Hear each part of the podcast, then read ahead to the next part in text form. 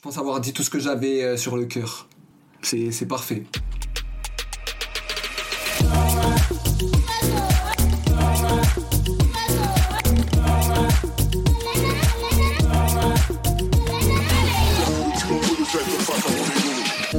Salut, c'est Nina, du podcast Le cul entre deux chaises. Actuellement, je suis confinée à Limoges, dans ma ville. Limoges, c'est 130 000 habitants et habitantes, pas de ligne TGV, 2 heures de route de toute autre grande ville alentour, 3h30 de Paris en train. Limoges, on en entend peu parler de manière générale. C'est le joker campagne, utilisé par les médias pour parler de la France rurale, celle qui faisait pas de vagues avant les Gilets jaunes. Mais le 22 avril dernier, Limoges a fait une autre apparition dans les médias. Celle d'une ville où les quartiers de la Batide et de Beaubreuil voyaient des jeunes brûler des poubelles, casser des caméras de surveillance et surtout demander à la police de dégager de leur lieu de vie. En effet, quelques jours plus tôt, une vidéo devenait virale sur Internet, celle d'un homme pourtant déjà à terre et se ramassant des coups de pied de la part d'un flic. Cette vidéo, elle n'était pas tournée dans le 9-3 ou dans les quartiers nord de Marseille, comme on a plus l'habitude de le voir, mais bien à Limoges. Comme une preuve que ce n'est pas la localisation géographique qui rend la police violente, mais son système, que la violence est faite pour s'exprimer dans certains types de lieux et contre certaines personnes. Cette période de confinement a le mérite de révéler, de souligner d'une lumière plus vive encore les inégalités qui existent dans notre société. Ces inégalités sont multiples, de revenus, de statut social, de genre, d'origine culturelle, de logement, de lieu de vie, d'accès à la santé, à l'éducation. Et il y a des lieux dans lesquels ces inégalités se croisent, forment un nœud indétricotable qui se resserre encore quand une pandémie mondiale est en cours. Dans cet épisode, on va parler d'un type de territoire en particulier, les quartiers populaires. Dans le cul entre deux chaises, on s'intéresse en effet à la construction identitaire des personnes aux origines multiculturelles, métisses, adoptées. Et si toutes les personnes vivant dans ce qu'on appelle les quartiers populaires ne sont pas racisées, force est de reconnaître que c'est un des seuls espaces sur le territoire français métropolitain où des personnes racisées peuvent être la majorité. Ou en tout cas, elles le sont dans les endroits où les inégalités sont encore plus fortes qu'ailleurs. Et c'est justement cette intersection, ce croisement, ce renforcement des inégalités entre le fait d'être un homme, descendant d'immigrés et de classe populaire ayant grandi dans un quartier, que nous allons aborder aujourd'hui. Pour cet épisode spécial Quartier confiné, j'ai tendu le micro à Anas, apprenti journaliste dont le rôle est de poser les questions d'habitude. Je l'ai découvert et rencontré grâce à son podcast à lui, à l'intersection, et à l'épisode qu'il a consacré aux violences policières, où il en parle en tant que concerné, mais où il donne surtout la parole aux autres, à celles et ceux qu'on ne fait pas venir sur les plateaux télé ou dans les rédactions pour parler. Dans une première partie, nous allons aborder les spécificités du fait de grandir en quartier, dans un environnement multiculturel, et comment cela constitue une part indéfectible de son identité. Ensuite, Anas nous parlera dans une seconde partie du confinement, des réalités qu'il constate, des difficultés en hausse, mais aussi de la solidarité qui s'organise autour de lui. Dans ce podcast, je n'ai pas l'ambition ni la prétention de vous faire un tour exhaustif de la réalité du fait de grandir en quartier, ou de comment le confinement s'y passe. Ce n'est pas mon travail, ce n'est pas mon rôle. Dans cet épisode, je veux vous proposer des liens, des pistes de réflexion, des mises en lumière pour essayer de comprendre en quoi venir de quartiers populaires en France est un élément constitutif de l'identité qui conditionne la manière dont les individus sont perçus. Bonne écoute. Alors, euh, je m'appelle Anas Daïf, euh, j'ai 25 ans, je suis étudiant en journalisme à l'ESJ Lille et Sciences Po Lille. Euh, je suis aussi auteur de deux romans quand j'avais 18 et 20 ans, un, deux thrillers fantastiques. je suis aussi derrière le podcast à l'intersection. c'est un peu une sorte de podcast alternatif, on va dire. On parle un peu de tout ce qui touche au quartier, disons aux, personnes racisées, à la, aux diaspora que ce soit afro-européenne, euh, nord-africaine, euh, même euh, asiatique européenne. et actuellement, je suis confiné chez mes parents à Paris, dans le 19e arrondissement. Alors, bah, moi, j'ai une enfance un peu plus normale. Je suis né à Agnières dans le, dans le 92, de parents d'origine marocaine. les deux sont arrivés, alors mon père est arrivé dans les années 80 pour finir ses études qu'il n'a pas terminées et euh, ma mère euh, en 92. Elle pour commencer vraiment euh, une nouvelle vie, disons qu'elle voyait la France comme un Eldorado, elle avait ce rêve un peu français, européen, donc elle est venue ici et elle était sans papier. Donc elle est venue ici avec un, un visa touriste et finalement elle est restée avec des membres de la famille pour travailler et mieux gagner sa vie qu'au Maroc. Comme je l'ai dit, je suis né à Agnières. J'ai fait un bref détour dans le quartier de la Goutte d'Or, dans le 18e arrondissement, jusqu'à mes 5 ans. Ensuite, je suis parti. Enfin, mes parents et moi, on, on a déménagé dans le 19e arrondissement, dans le quartier de Danube. Donc, la transmission euh, de euh, ma culture maghrébine et plus euh, précisément ma culture marocaine, elle a commencé par la langue. Ça a été, enfin mes parents ont mis un point d'honneur à nous apprendre l'arabe avant le français. Donc c'est ma mère à qui je parlais le plus qui me parlait uniquement en arabe et mon père me parlait disons à 50% en arabe, 50% en français parce qu'ils estimaient que dans tous les cas à l'école j'allais parler que que français. Donc euh, j'étais loin de ma famille, j'avais pas encore de contact avec eux euh, durant les 4-5 premières années de ma vie, donc fallait absolument que j'ai un moyen de communication avec eux euh, au moment où j'arrivais sur place au pays pendant les vacances. Parce que j'ai des j'ai une grande tante qui parle pas français, une grande tante paternelle, une grand-mère aussi, donc pour eux c'était c'était important. J'ai aussi des cousins et des cousines, bah, la plupart parlent français, mais c'est vrai que parfois il y a certains termes qu'ils vont pas comprendre, donc faut faire la traduction. Euh, donc elle est passée par la langue euh, d'un côté, euh, de l'autre elle est aussi passée par la télévision, les chaînes du monde arabe, que ce soit 2M au Maroc, MBC, que ce soit les chaînes libanaises, les chaînes de Dubaï, voilà, enfin les chaînes égyptiennes, elles enfin c'était souvent à la maison, enfin tout le temps quasiment. Et ça a été aussi une façon pour moi de maîtriser d'autres dialectes que l'arabe marocain, parce que je parle de l'arabe, mais je parle surtout de l'arabe marocain, le derija. Euh, donc, euh, comme j'ai dit, ça, ça, m'a permis, ma sœur et moi, parce que j'ai aussi une sœur de 22 ans, euh, de maîtriser d'autres, d'autres dialectes et de nous familiariser avec des cultures similaires aux nôtres, mais avec des spécificités différentes. Voilà. Et c'est drôle parce qu'en fait, quand je parle de télévision, j'arrête pas de penser à, à la parabole. Et avec ma mère, on a souvent dit que la parabole, c'est un peu un marqueur culturel dans les quartiers parce que quand tu voyais une parabole euh, euh, à la fenêtre, tu savais qu'il y avait un arabe ou un noir euh, qui, qui, qui, vivait là-bas, tu vois. C'est c'est quand même fou, parce que c'est bah, cette parabole-là qui permettait d'avoir au début les chaînes arabes, puis ensuite les SFR, numéricables et tout, ont mis des bouquets super chers alors qu'on pouvait les avoir gratuitement. ensuite, cette transmission culturelle, elle est aussi passée par la nourriture. Euh, elle est passée par euh, là, en fait, euh, c'est drôle, bah, j'avais un peu le cul entre deux chaises, bah, c'est un peu comme le nom du podcast, parce que lundi j'avais steak frites, un peu la, bouffe par excellence française, comme le dit Roland Barthes dans Mythologie, et le mardi c'était marqatagine, vraiment les plats à base de pommes de terre, de carottes et tout que tu manges à la main. Donc lundi c'était avec des fourchettes et mardi c'était avec la main. Et c'était important pour eux aussi de nous faire goûter les spécialités du pays, puisqu'on n'était pas là toute l'année, on y était un à deux mois par an. Tous les ans, donc fallait quand même qu'on ait certains repères. Des repères euh, euh, linguistiques, des repères euh, culturels. Quand je dis culturel, c'est vraiment télévision, mais aussi des repères culinaires.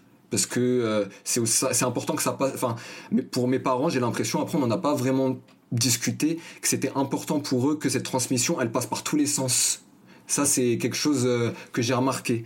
Euh, c'est aussi passé par le voyage, les vacances au Maroc tous les étés, euh, et on partait souvent en vacances, en vacances en voiture. Ça aussi, ça fait partie de la. Je trouve que ça fait quand même partie de la transmission culturelle parce que bah on a à peu près deux jours et demi de route, deux jours et demi, on ressasse un peu les dernières vacances, on fait un peu une sorte d'introspection de l'année qui passe, de qui on est vraiment, et c'est un peu, c'est une sorte de pèlerinage un peu le retour sources. J'étais un peu euh, euh, le, le, rebeu qui arrivait euh, en retard à la rentrée. parce que on voulait prolonger au maximum les vacances en famille et c'est vrai qu'il y a dans cette transmission culturelle il y avait disons un aspect un peu difficile à supporter c'était que parfois j'avais l'impression d'avoir été arraché à mes racines et d'être venu dans un pays qui n'était pas forcément le mien ça c'est vrai quand je revenais du Maroc euh, en septembre pour reprendre les cours, euh, souvent j'avais cette impression-là d'être arraché euh, d'où je venais. Et c'est pareil quand je passais plus d'un mois au Maroc, bah, j'avais l'impression d'être arraché de, de ma vie en France. Donc c'est vrai que le nom du podcast fait vraiment sens dans, dans mon cas. enfin chez moi, toujours dans la transmission culturelle, on m'a appris que je pouvais être aussi bien français que marocain. 50-50, 50-50, voilà, kiff kiff. Mais euh, que euh, avec l'expérience, en grandissant, euh, j'ai souvent été amené dans les en écoutant les discours politiques, en allant sur les réseaux sociaux, j'ai souvent été amené à devoir pas choisir, parce que j'ai jamais choisi, mais à être poussé à choisir. Soit t'es marocain, soit t'es français. Et ça venait des deux côtés. Que ce soit quand je suis au Maroc ou quand je suis en France. Soit je suis l'arabe, soit je suis le français quand je passe mes vacances au bled.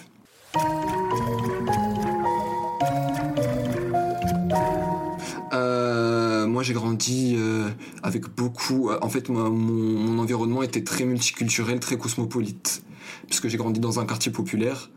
Euh, et historiquement, on sait très bien que euh, ceux qui ont qu'on a parqué dans des dans, des grands ensembles et dans des quartiers comme ça, bah, c'était les Noirs et les Arabes pour être trivial, les Portugais aussi, euh, les, les, les Italiens, Espagnols. moi, c'était très cosmopolite. C'était beaucoup d'Algériens, de Marocains, de Tunisiens, des Sénégalais, des Maliens, des Mauritaniens, des Portugais aussi, beaucoup d'Afrique subsaharienne, des Égyptiens. J'ai j'ai aussi des, des voisins égyptiens, voilà. Et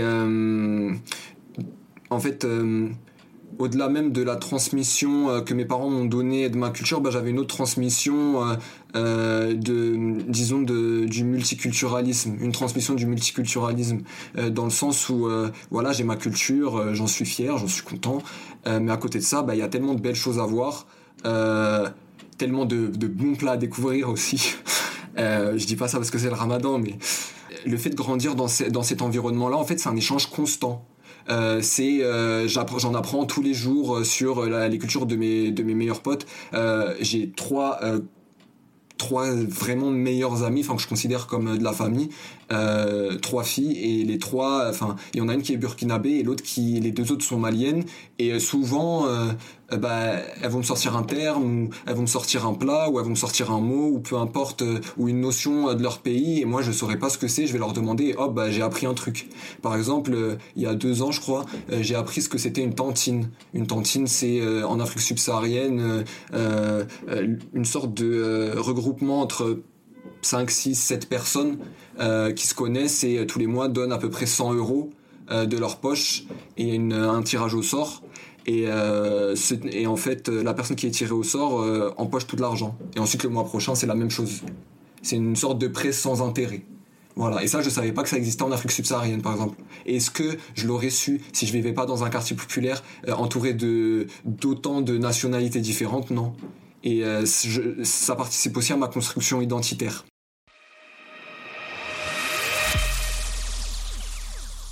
Quand j'étais petite, je croyais que tout le monde retournait l'été voir leur famille dans le pays d'origine de leur père ou de leur mère. Je pensais que tout le monde faisait des trajets en avion, en voiture ou en bateau, sans fin pour aller au bled.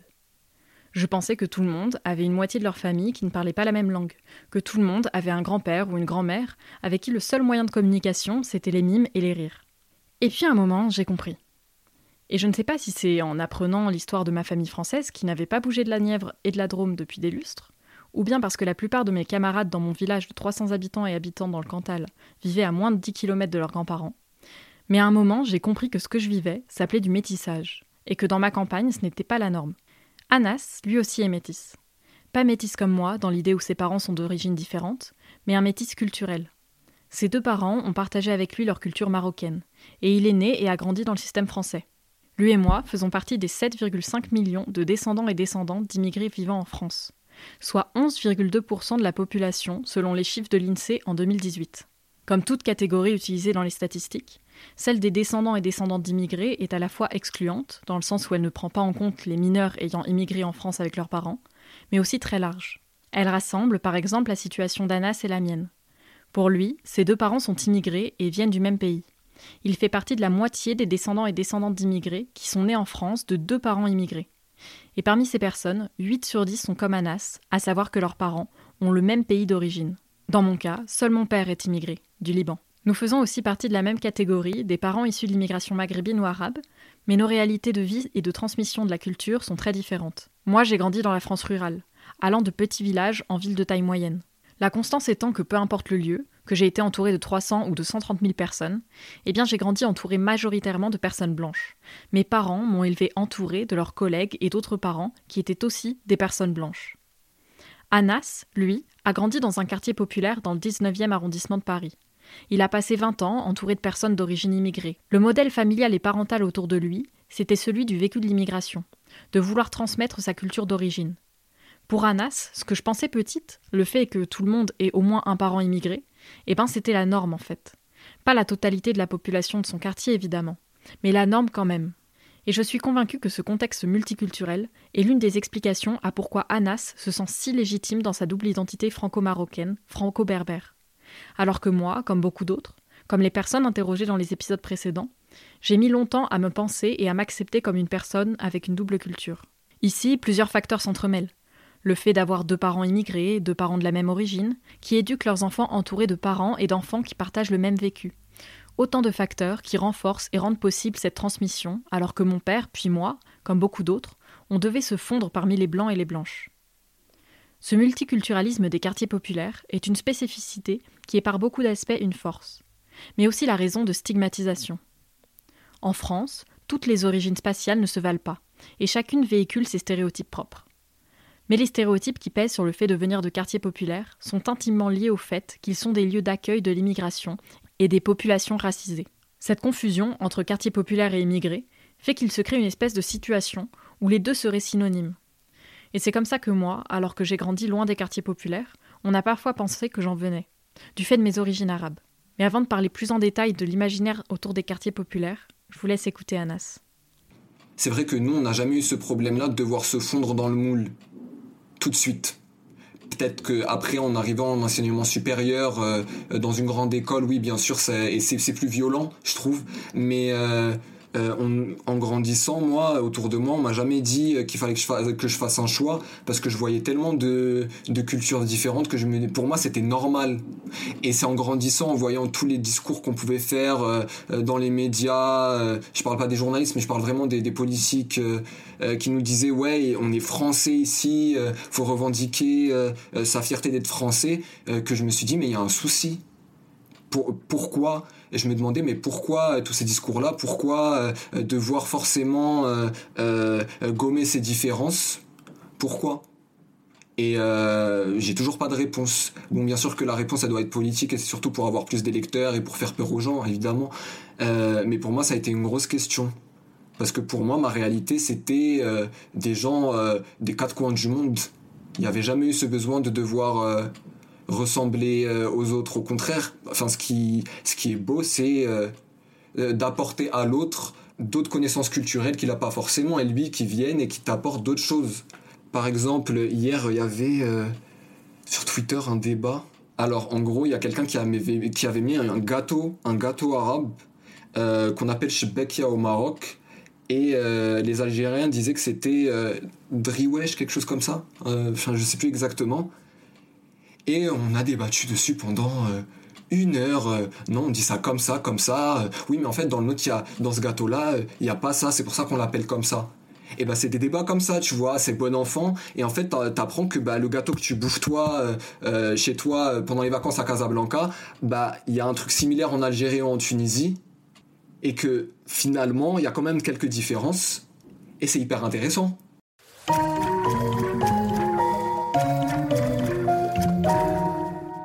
Déjà le fait de grandir dans un quartier, c'est forcément euh, être sujet à des stéréotypes et à un stigmate. Le fait d'être rentré dans une, euh, dans une grande école et d'avoir fait quelques mois en classe préparatoire littéraire euh, me dit que oui. Et le fait d'avoir aussi été confronté à des gens qui viennent pas du même milieu que moi me fait, me fait aussi dire que oui. parce qu'il y a tout cet imaginaire qu'on a sur les quartiers populaires euh, de pauvreté, de précarité, mais aussi euh, de communautarisme, euh, qui fait que la, quand, quand, tu dis que tu viens du 19e arrondissement à, Paris, ou quand tu précises le quartier d'où tu viens, tu dis que tu viens de Danube ou de Place des Fêtes ou, ou de Cambrai, les gens vont te regarder un peu en mode, ils vont, ils, savent pas sur quel pied danser avec toi, parce qu'ils ont l'impression que tu es une sorte d'ovni. J'abuse à peine. Euh, es une sorte d'ovni avec des codes culturels différents. Euh, parce qu'on associe les, quartiers populaires souvent à la différence aussi.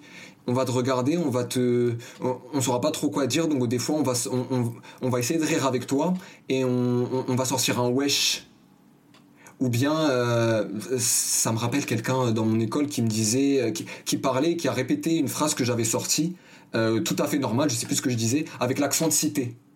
Et j'avais l'impression que c'était un peu une façon de tester, de voir comment j'allais réagir.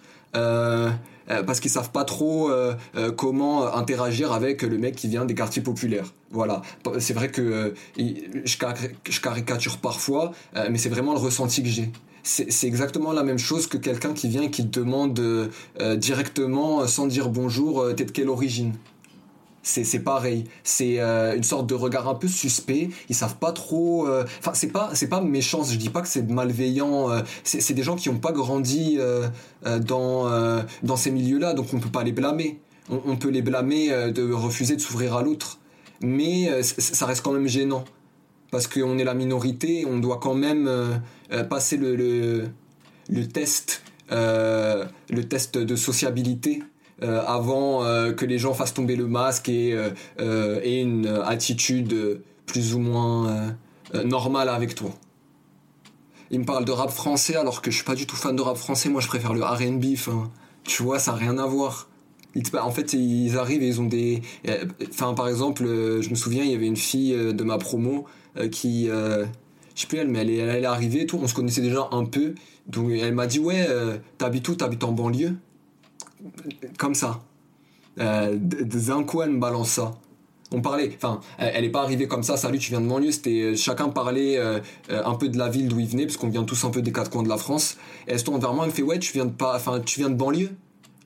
Donc, tu vois les, les, préjugés qui sont déjà là. C'est pas méchant, hein, mais tu vois, quand euh, cette camarade m'a dit oui, euh, est-ce que tu viens de banlieue? Je l'ai pas mal pris dans le sens où la banlieue, euh, c'est quelque chose de, de négatif. J'ai de la famille en banlieue, j'aime trop passer mes, mes week-ends chez, chez eux. les meilleurs grecs sont dans le 9-3, tu vois. Enfin, quand on vient et qu'on me demande d'où je viens, de quel pays je viens, je le prends pas mal parce que je suis dans un effort d'intégration. c'est plus constamment euh, j'ai l'impression euh, qu'on essaye de me mettre dans une case, qu'on essaye de questionner mon identité, euh, alors qu'on va jamais leur demander ça. Bien sûr qu'il y a une part de curiosité, mais pourquoi, pourquoi ne pas essayer de sortir de ces stéréotypes-là et de se dire que bah tu vois un arabe, un mec d'origine maghrébine, et il vient pas forcément de ces quartiers-là. Il vient pas forcément des quartiers. Bon, en l'occurrence, je viens d'un quartier populaire, mais c'est pas tout le monde qui est comme moi, tu vois. C'est pas tout le monde qui vient d'un quartier populaire, qui aime le rap, euh, euh, qui vient de banlieue. Euh, voilà, enfin, toi-même, tu viens de la campagne, voilà.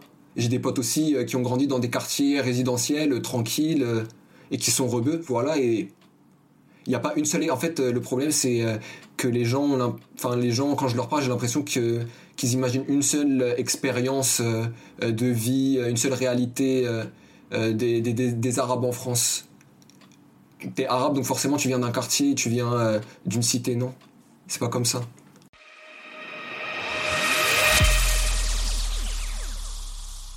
En France, on parle d'une catégorie, les Arabes. Elle rassemble Anas et moi, elle rassemble mon père et ses parents, elle rassemble aussi Rachida Dati ou Bilal Hassani.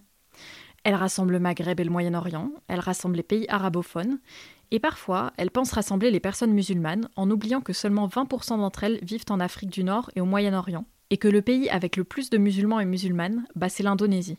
Bref, le terme d'arabe, c'est une catégorie variable qui n'existe pas vraiment. Une étiquette du monde occidental aussi, qui regroupe des réalités différentes et qui est réappropriée par nous, les personnes qu'elle englobe. Anas et moi, on est identifiés et on s'identifie volontiers comme arabes. Mais si on va au-delà de cette catégorisation, Anas est d'origine berbère et africaine. Il est maghrébin. Et moi pas du tout. Je suis d'origine moyenne-orientale et arabe pour le coup. Mais on ne va pas aller plus loin sur cette catégorie, ce n'est pas le sujet d'aujourd'hui. Ici, on va s'intéresser aux perceptions que la France a de ce qu'elle appelle les Arabes. Et pour nombre de Français et Françaises, être d'origine arabe, c'est venir de quartier. C'est être un ou une jeune de banlieue. Mais c'est quoi justement un jeune de banlieue, qu'on genre plus volontiers au masculin? Quand on tape jeune de banlieue sur Google, on obtient 13 900 000 résultats.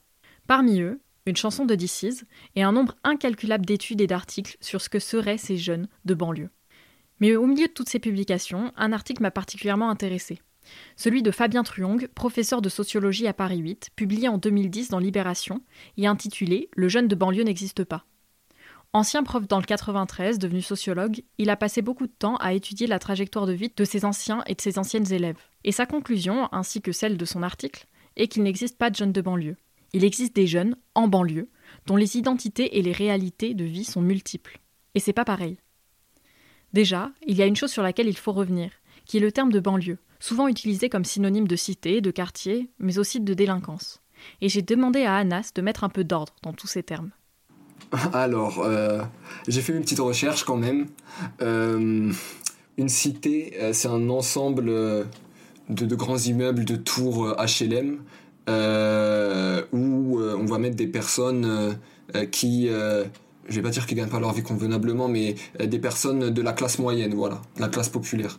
Des gens qui sont à 1002, 1005 pour être dans la généralité. Euh, une cité, c'est ça, c'est vraiment euh, cet ensemble de. Quand on parle d'une cité, c'est vraiment cet, ensemble de bâtiments. C'est ce qu'on voit euh, quand on sort de Paris en RER e et que tu passes vers Sarcelles et tout, tu vois de grands bâtiments, bah c'est ça des cités. Et parfois, il peut y avoir 10, 15, 15 immeubles comme ça, et par leur proximité, par le nom aussi des bâtiments, bâtiments 1, 2, 3, A, B, C, et le nom du quartier, bah ça forme cette cité-là. Et dans une cité, il y a quand même cette appartenance. Par exemple, moi j'habite à Danube, ben, il y a la cité Danube. À côté, il y a la cité Place des Fêtes à genre euh, même pas un kilomètre. Et il y a euh, ce sentiment aussi d'appartenance parce qu'il y a cette, euh, cette proximité géographique, cette proximité ouais, urbaine, géographique des immeubles, plus la situation sociale qui fait que bah, il y a une sorte de communauté qui se crée. un quartier populaire, euh, c'est un peu la même chose. Il euh, n'y a pas toujours euh, ces grands ensembles HLM, ça peut être aussi des petits immeubles, voilà. c'est aussi là où vivent des populations qui ont des revenus moyens. Il n'y a pas une grande différence avec une cité. Généralement, une cité, c'est un quartier populaire. Voilà. mais un quartier populaire, c'est pas toujours une cité c'est plus des plus des différences on va dire d'urbanisme plus, plus que des différences sociales. Et euh, le dernier, c'était une banlieue. Alors, bah, une banlieue, c'est euh, un ensemble d'agglomérations euh, autour d'une grande ville. et en fait, elle participe à, à son développement économique, quoi. Et en fait, quand on parle de banlieue dans les médias, généralement, évidemment, bah, bah on parle de, des banlieues pauvres ou des banlieues plus défavorisées. On va plus parler de Saint-Denis et de Sevran qu'on parle de banlieue, euh, que de Neuilly par exemple ou le Valois. Et dans ces banlieues-là, bah, on a des cités, on a des quartiers populaires. Ce qu'on retient, c'est que le terme jeune de banlieue ou de quartier ne correspond à rien. La banlieue, dans sa définition, c'est la périphérie. Dans ce cas, moi aussi j'ai habité en banlieue, de Limoges. La banlieue, c'est aussi Neuilly-sur-Seine, par exemple. Le terme de quartier populaire, déjà, a l'avantage de croiser la notion de quartier, qui rassemble à la fois une identité de la forme urbaine et une identité comme groupe d'individus, avec la notion de populaire, qui fait appel à la classe sociale. Et là, j'aimerais qu'on en vienne à ce qui fait la particularité de se construire en venant d'un quartier populaire comme Anas. Il nous le décrit, c'est une stigmatisation qui le poursuit en dehors du quartier. Il y a en effet sur le territoire français des inégalités selon l'origine géographique des personnes, en fonction des caractéristiques réelles ou supposées qui pèsent sur ce lieu, et des stéréotypes qui vont avec. Par exemple, si vous venez du Nord-Pas-de-Calais, des Hauts-de-France, il y a de fortes chances pour qu'on vous fasse des blagues sur l'alcoolisme ou la consanguinité mais aussi pour qu'on se moque de votre accent, et qu'on ne vous prenne pas au sérieux à cause de lui. N'espérez pas, par exemple, obtenir un poste dans les médias. Vous en connaissez beaucoup des journalistes ou des personnalités politiques nationales avec l'accent ch'ti? Non, à cause de la glottophobie, qui fait que socialement, toutes les langues et tous les accents ne se valent pas, en fonction du pouvoir et des valeurs symboliques qui y sont associées. En France, c'est l'accent parisien intramuros, celui des quartiers bourgeois, qui est considéré comme la langue neutre, celle du sérieux. Mais les moqueries, le mépris ou les difficultés que peuvent rencontrer les personnes dont l'identité régionale est forte n'ont rien à voir avec la situation de stigmate que subissent les personnes des quartiers populaires. En effet, à la différence des autres territoires, les quartiers populaires sont socialement disqualifiés, comme les territoires d'outre-mer d'ailleurs, qui sera le sujet du prochain épisode. Et la raison de cette disqualification est que les quartiers populaires ou l'outre-mer ont en commun d'être des lieux de croisement de plusieurs facteurs discriminants qui se renforcent entre eux, à savoir le fait de rassembler des populations non blanches, souvent immigrées, issues de la colonisation, de classes sociales défavorisées dans des ensembles urbains périphériques et ségrégés. En dehors de son quartier, les habitudes linguistiques d'Anas, ses expressions, deviennent un accent de cité, qu'on moque, qu'on imite. Et là où le stigmate blesse, c'est que l'identité des jeunes de banlieue, construite par les médias et par le corps politique, est associée à la délinquance, à un ensemble de stéréotypes dévalorisants qui entretiennent une image collective négative d'un groupe d'individus qui est pourtant extrêmement divers. Cette identité, le reste de la société attend que les individus en aient honte, la cachent, pour espérer s'intégrer. Dans sa chanson, DC's exprime la fascination et la violence que le reste de la société a contre ces jeunes.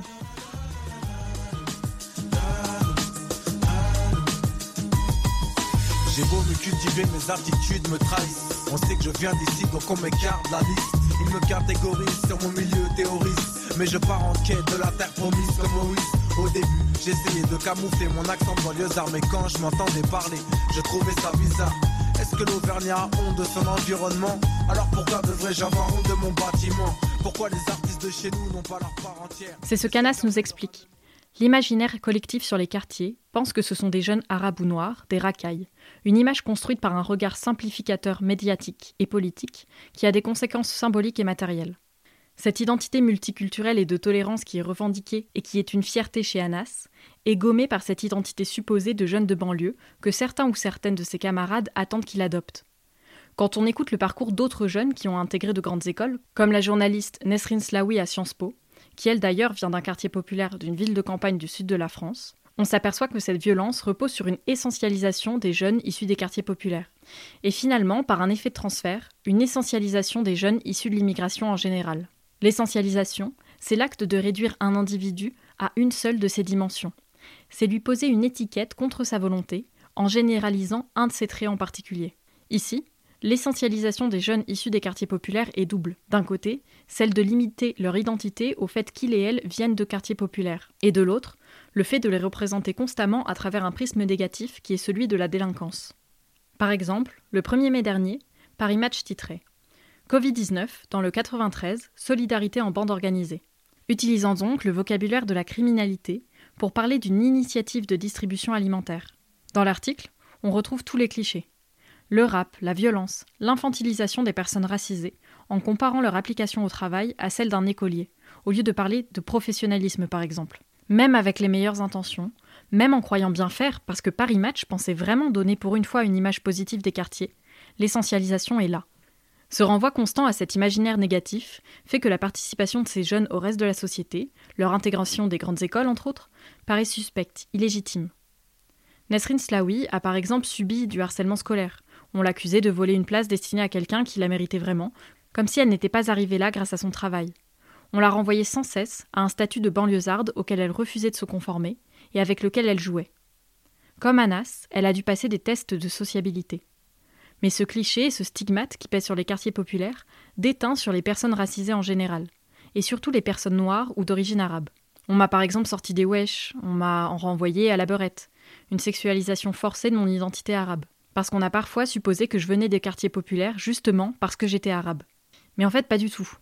Et à la différence de celles et ceux qui viennent vraiment des quartiers, quand on s'apercevait que je venais de la campagne, le stigmate du quartier populaire disparaissait.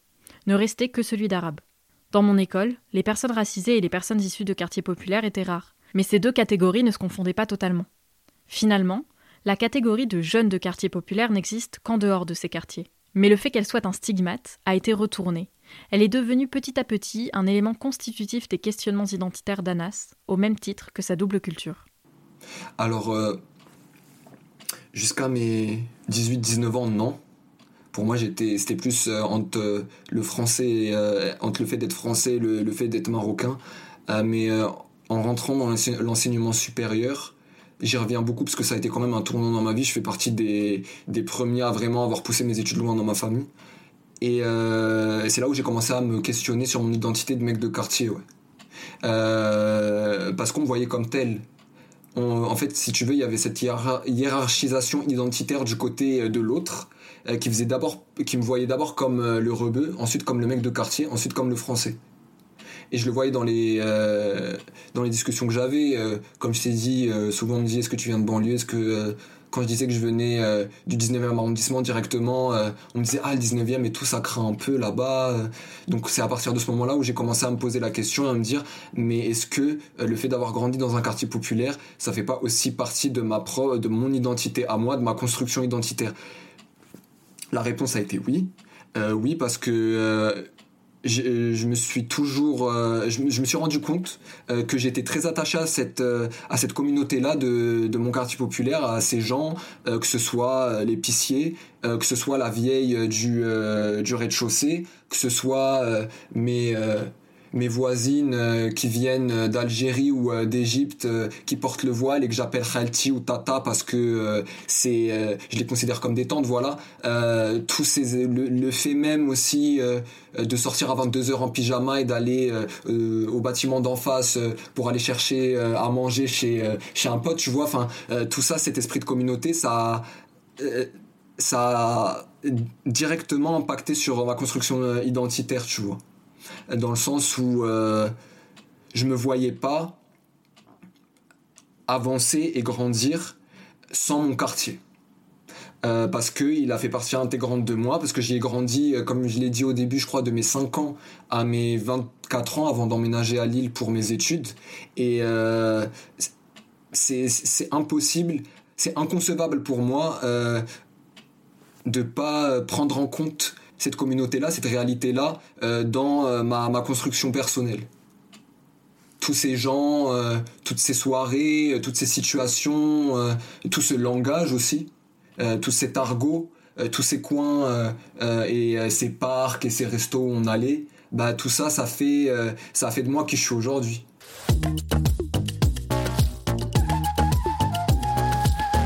Bah, je dirais euh, peut-être pas le cul entre deux chaises, mais entre trois chaises, parce que comme tu l'as très bien euh, souligné, euh, mon identité elle est aussi bien constituée de mon origine maghrébine, marocaine, de ma nationalité française et du quartier d'où je viens. Et en fait, le fait d'être entre deux ou trois chaises, en fonction des jours, parce que ça, ça change, bah, il y a quand même une sorte de tiraillement euh, dans le sens où, euh, je sais plus si je l'ai dit au début, mais euh, j'ai l'impression que nos sociétés aujourd'hui, occidentales du moins, elles veulent absolument qu'on nous mette dans une seule case. T'es soit ça, soit ça.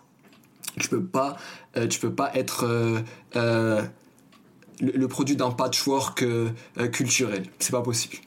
C'est pour ça que je parle de tiraillement et que pour moi, le fait d'être le cul en deux chaises ou trois chaises, bah parfois c'est pas forcément plaisant c'est plaisant euh, dans le sens où euh, t'en apprends tous les jours et euh, que tu te sens tu comment dire t'en apprends tous les jours et t'es confronté à 5 6 7 cultures différentes. Mais aux yeux de la société t'es es forcé de rentrer dans un moule voilà. Et moi j'essaye de de sortir de ce moule et de cette de ces cases là dans lesquelles on me met donc euh, pour l'instant, oui, j'ai le cul euh, quand même entre deux ou trois chaises. Je fais un travail sur moi euh, pour essayer d'avoir une chaise, mais en plusieurs bois différents, tu vois, en plusieurs couleurs. Pas que du bois nacré, mais aussi un peu du bois brut. Voilà.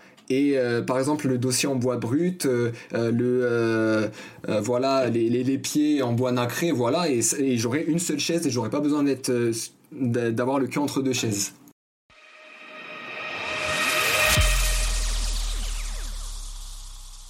Dans cette deuxième partie, nous allons aborder la manière dont est vécu le confinement dans les quartiers populaires. Parce que d'un côté, il y a la romantisation du confinement par les classes favorisées. Elles font fleurir sur Internet ou dans les médias leurs journaux de bord du confinement et nous racontent leur découverte de la nature depuis leur résidence secondaire. Ou bien les Parisiens et Parisiennes qui répondent aux questions de BFM TV et qui sortent dans les parcs pour dessiner au moindre rayon de soleil parce que l'appel du grand air est irrésistible. Mais de l'autre côté, il y a une autre réalité celle de la précarité des quartiers populaires qui étouffe, littéralement. Deux réalités, deux poids, deux mesures dans le traitement médiatique. Les premiers faisant des écarts ou preuves de relâchement, alors que les deuxièmes sont indisciplinés ou de mauvaise foi. Deux poids, deux mesures aussi dans la réponse étatique et dans la punition du non-respect des mesures de confinement, qui se transforment en répression. Le confinement et la pandémie mondiale actuelle sont les révélateurs et les aggravateurs des inégalités sociales, territoriales, mais aussi raciales qui organisent nos sociétés. Dans cette pandémie, tout est lié. De son déclenchement du fait de l'exploitation humaine des ressources naturelles et des écosystèmes animaliers, aux politiques néolibérales qui détruisent le système public et l'hôpital et qui sont aussi la source de la précarité des quartiers populaires. Anas, confiné dans le quartier de Danube dans le 19e arrondissement de Paris, nous témoigne de la réalité du confinement autour de lui. Pour moi personnellement, Ensuite, je vais, enfin, je vais commencer par moi, ensuite je vais élargir. pour moi, personnellement, le, le, confinement, ça a été très dur à supporter au début.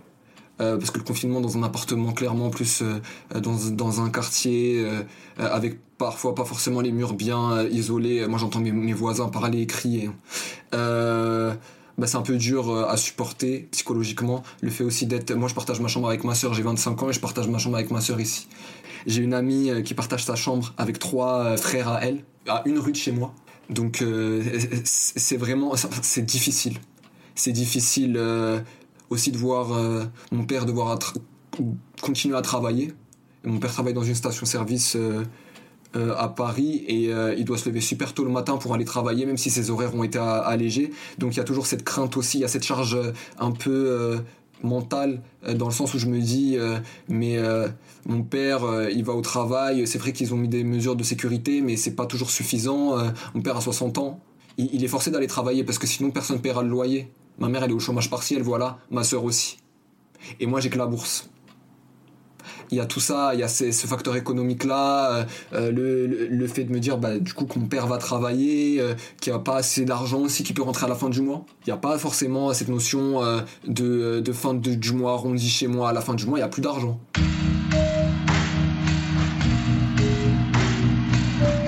L'environnement autour de moi, alors le confinement, est vécu de façon assez quand même difficile. J'ai une amie qui a été chez un médecin dans le 19e arrondissement. Euh, qui lui a dit qu'à peu près la moitié de, euh, des gens de nos quartiers avaient été touchés par le coronavirus. Ma, mon amie a été touchée par le coronavirus elle-même, euh, sa mère aussi, sa sœur aussi, voilà. c'est des gens en première ligne. Il y, a, y a des membres de sa famille qui sont obligés d'aller travailler et qui ramènent le corona à la maison et c'est pas leur faute. Voilà, il y a plein de, cas comme ça dans mon quartier. Il y a ceux aussi qui, traînent dehors euh, toute la journée en bas du bâtiment. Et je les comprends parce que parfois c'est des familles nombreuses et ils peuvent pas se marcher dessus. Donc ils restent en bas entre potes et forcément il y en a toujours un euh, qui va ramener le corona et hop c'est toute la famille qui va tomber malade. Euh, je trouve qu'il y a un impact quand même beaucoup plus difficile dans mon quartier du corona du fait de prédisposés prédispositions euh, socio-économique. Euh, le fait de, d'être euh, livreur, d'être aide-soignant, d'être caissier, d'être éboueur, d'être femme et homme de ménage, bah ça fait qu'on est encore plus touché et c'est les métiers qui reviennent le plus moi dans mon quartier et c'est pas un quartier populaire pour rien malheureusement. Ensuite pour revenir sur du plus concret, comme je l'ai dit, des difficultés économiques, on n'a pas tous les moyens de faire face à l'augmentation euh, euh, des prix.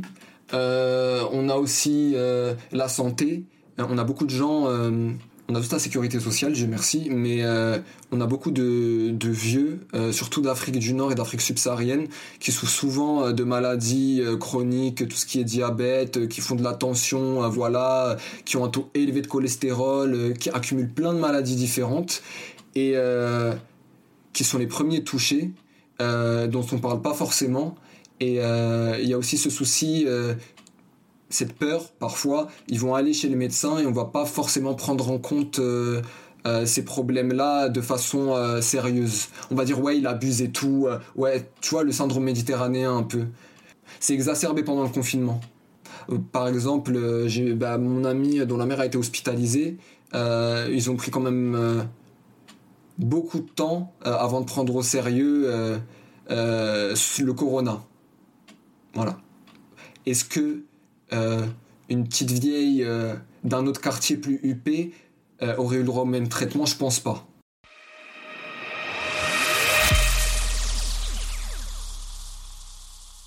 Les premiers jours du confinement, le reste de la France découvre que les habitants et habitantes des quartiers populaires ne font pas partie de celles et ceux qui peuvent rester à la maison. Déjà, parce que ce sont les personnes qui font tourner le pays. Ces métiers, précarisés, invisibles, du service ou du soin à la personne, qui, quand une épidémie mondiale débarque, les forcent à rester en première ligne. À aller au travail en prenant les transports en commun, parce que la voiture individuelle n'y est pas la norme. Aussi, parce que les conditions de leur confinement sont invivables. Prenons la Seine-Saint-Denis, le 93 au nord-est de Paris, qui a été pendant des jours pris comme l'exemple du non-respect des mesures, de l'incapacité à respecter les consignes et l'autorité. Selon les chiffres publiés en 2020 par l'INSEE, la Seine-Saint-Denis, c'est un taux de pauvreté de 27,9%, ce qui en fait le département le plus pauvre de France métropolitaine. 22% des personnes actives occupées sont des ouvriers ou ouvrières. Enfin, 32% des ménages de Seine-Saint-Denis sont locataires du parc social, le taux le plus élevé de France. De nombreuses caractéristiques sociales et économiques des quartiers populaires y rendent le confinement plus difficile, voire invivable. Elles sont décrites par Anas des logements petits et insalubres où l'on vit parfois à beaucoup, une précarité économique qui ne permet pas de maintenir des revenus convenables, une santé plus fragile du fait de la pénibilité des métiers aussi. Par exemple, le taux de mortalité a augmenté de 69% pour la troisième semaine de mars en Seine-Saint-Denis, par rapport au taux de mortalité constaté à la même période, mais un an avant. En comparaison, il a augmenté de seulement 32% à Paris. L'une des raisons de cette surmortalité est le manque d'infrastructures, que ce soit de santé, commerciale ou culturelle. Les grands ensembles urbains ont été construits entre le milieu des années 60 et le début des années 70 dans le cadre de grands programmes. Ces grands programmes ont été menés pour lutter contre le mal logement, dans lequel la France avait condamné la main-d'œuvre immigrée qu'elle avait fait venir durant les Trente Glorieuses pour construire le pays. Ces programmes ont donné lieu à des cités, pensées à la va-vite, qui n'ont pas été conçues comme des lieux de vie où on y intègre des commerces, des loisirs, mais bien des lieux qui répondent à un besoin, celui de loger. Ces lieux n'ont pas été créés spécifiquement pour loger des immigrés, mais pour loger des populations précaires, mais qui de fait sont souvent immigrés ou issus de l'immigration. En 2015, 30% de la population qui vivait en Seine-Saint-Denis était immigrée, ce qui en fait le premier département d'accueil en dehors de Mayotte, et parmi ces immigrés, 57% sont ouvriers et ouvrières. Finalement, la dernière caractéristique aggravante vis-à-vis du confinement est donc l'origine ethnique. Le fait que la proportion de personnes racisées est plus élevée dans ces quartiers que dans le reste de la France. À ce sujet, je vous encourage à aller lire l'enquête Trajectoire et Origine, effectuée en 2008 et 2009 par l'INED et l'INSEE. Une version actualisée est en cours, mais les résultats ne seront disponibles qu'en 2022. Cette enquête est une mine d'or qui permet d'établir des statistiques nationales sur la diversité des populations en France métropolitaine et d'étudier comment l'origine migratoire influence le devenir des personnes. C'est beaucoup de blabla, beaucoup de chiffres compliqués, mais par exemple, on y apprend que dans les 10% des quartiers populaires où le taux de chômage est le plus élevé, eh bien 90%, 90% de la population est issue ou descendante de l'immigration, principalement d'Afrique subsaharienne, du Maghreb et de la Turquie. Le premier jour du confinement, 10% des amendes de 135 euros dressées sur le territoire national l'ont été en Seine-Saint-Denis, sur un seul département de 236 km. Face à ce constat, la décision qui a paru la plus adéquate au pouvoir public a été d'appeler des CRS en renfort, la réponse à l'incapacité de respecter le confinement et donc la répression. Dans l'article du Parisien qui rapporte ces chiffres, on peut lire les propos tenus par les policiers concernant les habitants et habitants de Seine-Saint-Denis. Les forces de l'ordre pensent qu'ils et elles font preuve de mauvaise foi, qu'ils et elles ne sont pas très responsables, même pire, qu'ils se regroupent afin de jouer à un jeu avec les forces de l'ordre. Un jeu dans lequel évidemment les armes ne sont pas égales. D'un côté, on oublie son attestation, de l'autre, on verbalise, on insulte, on frappe, et même on tue. C'est justement cette violence de l'État et de la police subie par les habitants et habitantes des quartiers qu'Anas a interrogé dans l'épisode 2 de son podcast à l'intersection. Allez l'écouter, vraiment. Les forces de l'ordre aussi ont une responsabilité à jouer dans la pénibilité euh, euh, de ce confinement il n'y a pas un jour où ils passent pas. Et quand ils passent, euh, moi j'ai une amie qui m'a envoyé une vidéo euh, pas plus tard que la semaine dernière. Euh, ils sont à plusieurs, ils encerclent un ou deux jeunes et il y a humiliation, qu'est-ce que tu fais là, ton autorisation, vocabulaire infantilisant, à la limite de l'irrespect. J'ai pas vu de racisme dans cette vidéo là, donc je vais pas parler de racisme, mais on a très bien vu que dans les d'autres quartiers populaires, pas plus tard que, que hier euh, à l'île Saint-Denis. Ce qui s'est passé, euh, euh, ce que Tahabouaf a partagé sur son compte Twitter. Voilà, donc il y a vraiment tout ça. C'est un tout déjà qui est difficilement supportable en temps normal, toutes ces difficultés socio-économiques et, et cette impunité des forces de l'ordre, et qu'avec le confinement est exacerbée. Parce que c'est les premières personnes qui sont touchées violemment. Et on n'est pas tous égaux euh, face à cette pandémie-là et face à ce confinement. On n'a pas tous cette chance euh, d'avoir notre chambre à nous seuls, euh, d'avoir un grand balcon, de pouvoir prendre l'air, voilà. Alors que il y en a d'autres, il y a d'autres réalités, il y a d'autres gens dans d'autres quartiers à Paris ou dans d'autres villes qui ont un grand jardin, voilà. et c'est ceux qui, vont souvent donner, donner une leçon, donner la leçon à ces gens des quartiers populaires. Ils vont dire ouais mais euh, qu'est-ce que vous faites dehors euh, C'est normal que la police soit énervée, euh, mais moi je les invite à venir voir ce qui se passe dans mon bâtiment ou même dans le bâtiment à une rue de chez moi, vraiment le cœur de, ma, de ma cité, et ils comprendront ce que c'est le confinement venant d'un quartier populaire. Il y a clairement une différence et il faut vraiment être aveugle pour pas le voir.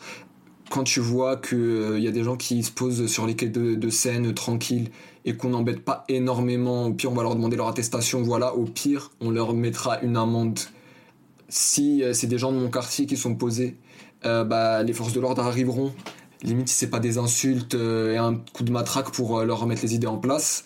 Quand c'est euh, dans sur les quais de Seine ou vers le parc Monceau ou dans le 18e, bah, ça va être un petit rappel à l'ordre et à oui la prochaine fois ayez votre attestation. Voilà, enfin on, traite un peu les gens des quartiers comme des gens indisciplinés qui respectent pas le confinement on ne prend pas en compte les réalités euh, auxquelles ils font face, ou les difficultés auxquelles ils font face. Et de l'autre côté, on a des euh, Français euh, parisiens, je parle des Parisiens parce que c'est le cas que je connais le mieux, qui vivent dans des, de meilleurs quartiers, plus riches, et qu'on verra comme des gens braves qui, qui vont aller au-delà du confinement pour un peu de chaleur humaine.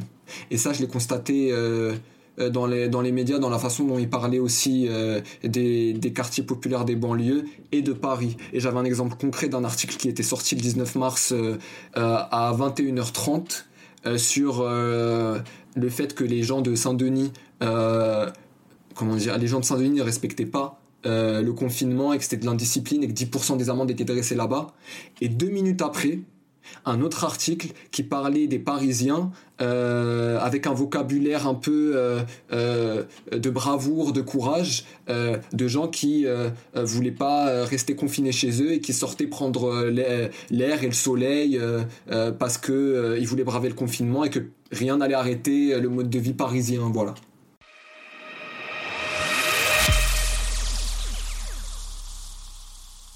Dans un article publié dans Les Inrocks le 1er avril dernier, Geoffroy de Laganerie décrit l'injonction à rester chez soi et la nécessité de la distanciation sociale comme des prétextes utilisés pour renforcer les pulsions de contrôle de chacun sur chacun.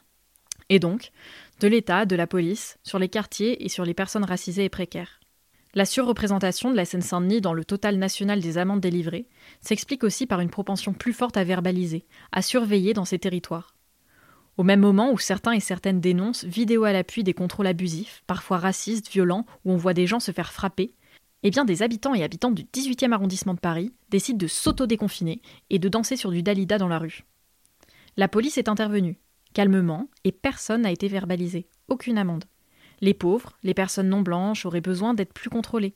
À Nice, le 22 avril, a été mis en place et validé par le tribunal administratif un couvre-feu réduit de deux heures pour les quartiers populaires en comparaison au couvre-feu du reste de la ville. Et le problème, ce n'est pas les forces de l'ordre parisiennes. Regardez ce qui s'est passé à Limoges. La constante est une violence systémique de la police, qui se déclenche au contact des personnes précaires et racisées. Comme si l'État français n'arrivait pas à traiter les corps non blancs autrement que dans une volonté de les contrôler, de les mater, comme un héritage du passé où elle les a colonisés, enfermés et exploités. Et cette constante est plus violente pour les hommes racisés dont le corps et la masculinité sont fétichisés, suscite peur et fantasmes. Allez voir le compte Insta Personne racisée versus Grinder et vous allez comprendre à quel point cette conception exotisante et essentialisante du corps et de l'identité supposée des hommes racisés, noirs ou arabes particulièrement, traverse la société, va des violences policières au site de rencontre, allant de la rue à nos lits. Et n'allez pas me dire que ces violences ne sont le fait que d'individus en particulier. Si vous avez déjà eu affaire à des flics pour porter plainte ou appeler à l'aide, il y a de grandes chances que vous connaissiez cette relation de pouvoir, cette mise en place du dénigrement de la victime, de remise en question des faits. Et ce n'est pas le fait que des personnes, mais bien de l'institution de la police, de son histoire, mais aussi de son organisation, de la culture du chiffre. Je vous invite à écouter La police, tu l'aimes ou tu la quittes, un épisode de l'émission Les pieds sur terre de France Culture. On y entend deux policiers expliquer pourquoi leur conscience ne leur a pas laissé le choix, pourquoi ils ont quitté la police, comment la violence et les humiliations y sont orchestrées, ils sont banalisés, ils font partie de l'attirail recommandé du policier. Comment on les encourage à prendre des mains courantes plutôt que des plaintes. Dominer les corps, c'est dominer les esprits. Alors face aux violences policières, des initiatives voient le jour. L'application UVP, Urgence Violence Policière, permet notamment de sauvegarder les vidéos filmées et permettre d'en garder une trace même si elles sont effacées du téléphone. Ou encore Sur Écoute 17, une initiative de Bouscapé, Éco-Banlieue, Street Press et Yard pour recueillir les témoignages de violences policières. Et face aux autres réalités du confinement aussi, les habitants et habitantes des quartiers s'organisent. Des associations comme Santé Banlieue tentent d'aider à pallier au manque d'infrastructures et d'accompagnement sanitaire. Des distributions d'outils numériques sont organisées pour essayer de diminuer la fracture numérique qui fait grandir les inégalités scolaires. Mais ce sont aussi des initiatives interpersonnelles qu'Anas nous raconte. Euh, et heureusement que la mairie, du 19e arrondissement a mis en place un panier de fruits et légumes à 20 euros pour 10 kilos. Euh, pour aider les gens euh, des quartiers les, moins, les moins favorisés de l'arrondissement à, à tenir le coup. Voilà. Au-delà de cette aide-là ponctuelle de la mairie, il faut savoir que dans les quartiers populaires, en temps normal, il y a quand même une solidarité entre les habitants. parfois le soir, il te reste plus de, de sucre ou de sel et tu vas demander au voisin, il va te le passer automatiquement par exemple. Ben, cette solidarité-là, elle a été exacerbée, je trouve, dans les quartiers. Pas que dans le mien, on l'a vu aussi dans le reportage de Tahabouafs euh, à Marseille, dans les quartiers nord. Euh, dans mon quartier, il y a quand même euh, beaucoup, j'ai l'impression, et je le vois aussi, de jeunes qui vont prêter main forte aux plus vieux, qui vont aller faire des courses pour eux. parfois, j'ai pu voir pas dans pas Danube dans le 19e mais dans d'autres banlieues euh, dans des banlieues euh, parisiennes euh, des gens qui vont faire des courses pour d'autres et qui le ramènent dans un panier. Ensuite ils le font remonter comme ça avec une ficelle depuis depuis la fenêtre. Il y a ce soutien aussi moral qui dont on parle pas beaucoup et qui est très important, un soutien moral et spirituel, surtout pendant le ramadan là, parce que même si euh, les quartiers populaires ne sont pas constitués en majorité de musulmans, il y a quand même une grande partie euh, euh, d'eux qui sont musulmans. Mais si tu veux, pendant le ramadan, dans les quartiers populaires, même ceux qui ne le font pas, rentrent un peu dans cette ambiance-là. Et avec le, confinement, bah, il y a de plus en plus de gens qui, qui donnent à ceux qui en ont moins. Euh, il y a des mosquées aussi euh, dans certains quartiers, certaines banlieues qui ouvrent vers 19h, 20h le soir euh, pour donner des repas. Euh, quand c'est pas les mosquées ou une institution, une association, c'est des petits groupes d'amis aussi qui se relayent. Voilà, il y a aussi cette cette histoire là. alors je sais plus où c'était, mais mais c'était en banlieue parisienne en tout cas, de personnes qui faisaient des des masques en wax et qui les redistribuaient gratuitement. Voilà, il y a toutes ces petites choses comme ça. Et même, ce qui est drôle, c'est qu'on voit quand même euh, cette, euh, ces différences culturelles-là dans, euh, dans cet élan de solidarité. Parce que par exemple, quand tu vas aller donner de la nourriture à, un plus, à une personne qui en a plus besoin que toi, tu vas lui donner des briques, des spécialités de chez toi. quand tu vas donner un, un masque c'est en wax, ça vient aussi de chez toi, tu vois. Enfin, il y a, y a, vraiment cette solidarité multiculturelle qui s'instaure qui est beaucoup, euh, beaucoup plus prégnante en temps de confinement et qui est belle à voir.